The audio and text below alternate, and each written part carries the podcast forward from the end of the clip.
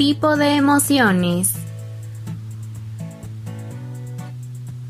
Cuantas más emociones conozcamos, más fácil será poder identificarlas cuando las manifestemos así como mejor preparado estaremos para saber qué hacer frente a ellas.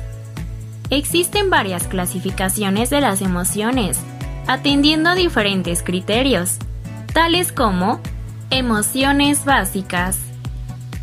Las emociones básicas o primarias aparecen durante el desarrollo natural de cualquier persona con independencia del contexto en el que se desarrolle, y tienen como propósito ayudarnos a sobrevivir, dirigir nuestra conducta y favorecer la relación de los unos con los otros.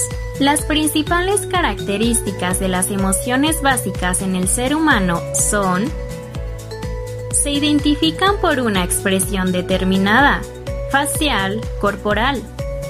Provocan una predisposición a la acción característica, función adaptativa. Son las que han tenido un papel esencial en la adaptación del organismo a su entorno, supervivencia, procreación.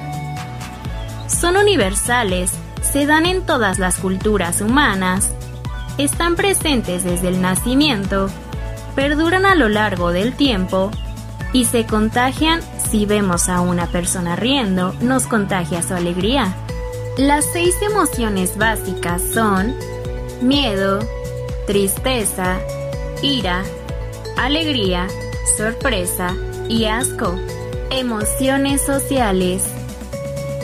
Las emociones sociales son estos estados que surgen solo cuando estamos en compañía de una o varias personas. Se ha dicho que las emociones sociales son las que se experimentan en la relación con otras personas pero es que todas las emociones se pueden experimentar en la relación con otras personas. Por lo tanto, todas las emociones pueden ser sociales.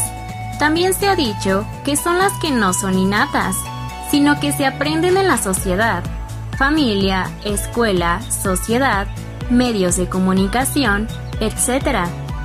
Pero es que todas las emociones aprendemos a gestionarlas en la interacción con las otras personas surgen como consecuencia de la socialización y del desarrollo de capacidades cognitivas.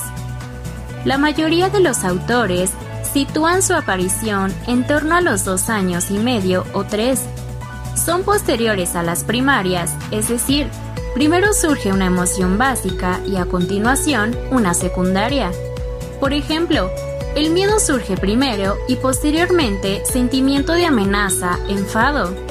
Entre ellas podemos destacar algunas como celos, culpa, orgullo, vergüenza, satisfacción, diversión, desprecio, envidia, admiración, compasión, amor, solidaridad y remordimiento.